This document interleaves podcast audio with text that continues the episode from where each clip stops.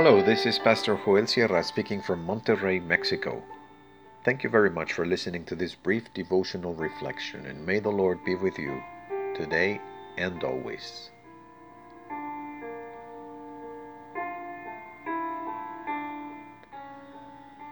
Belonging by manufacture.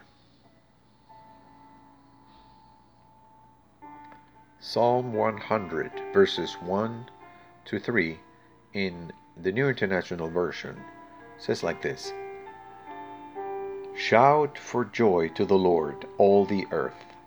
Worship the Lord with gladness. Come before him with joyful songs. Know that the Lord is good. It is he who made us, and we are his. We are his people, the sheep of his pasture.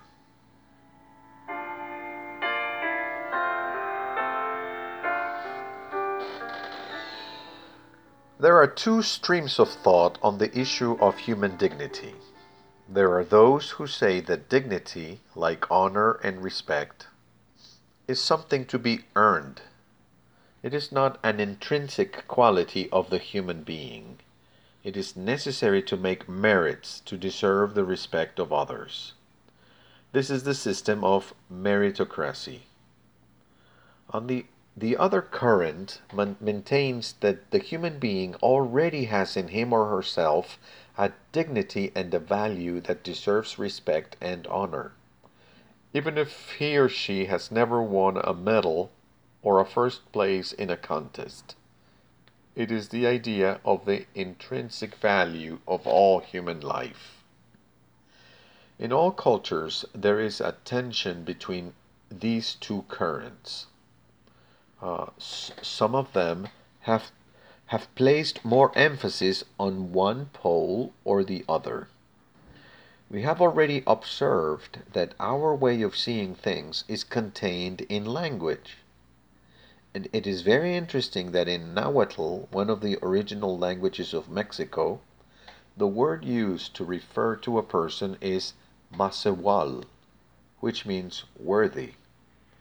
It means that the person, by the simple fact of being human, has the dignity of being worthy of honor and respect. When a culture has little influence from God's Word, it has a natural tendency toward meritocracy. You have to earn the right to be respected.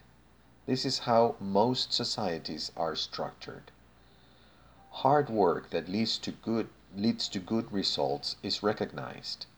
This is learned from the first years of life because com- competitions are encouraged, medals and trophies are given to boys and girls who strive to have the first place. Educational systems are established based on numerical grades rather than on a, an appreciation of the development of each individual.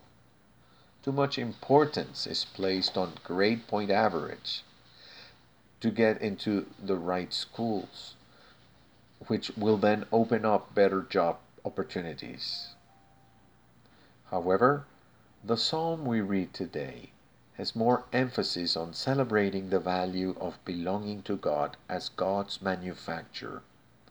The psalmist invites us to raise our voices with joy to praise God for a simple fact and it is this God made us. We belong to God because we are God's manufacture. We have no control over this reality, it's a mystery.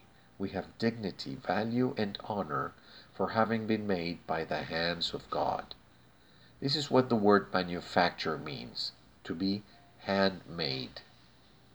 Standing before the grace of God, meritocracy is worthless. We are loved and valued by God because His hands made us and formed us. We do not have to earn God's love or strive to deserve it. We are masewals, for we have been created by God. That's why it's worthwhile to sing to God with joy.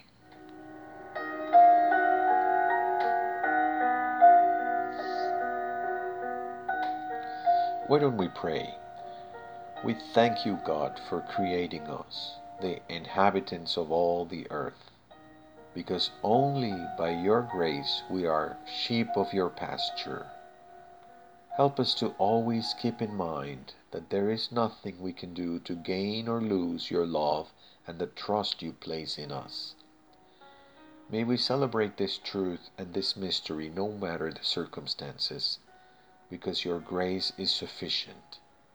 We celebrate that we belong to you by manufacture, created to shine your light in a world that so desperately needs it.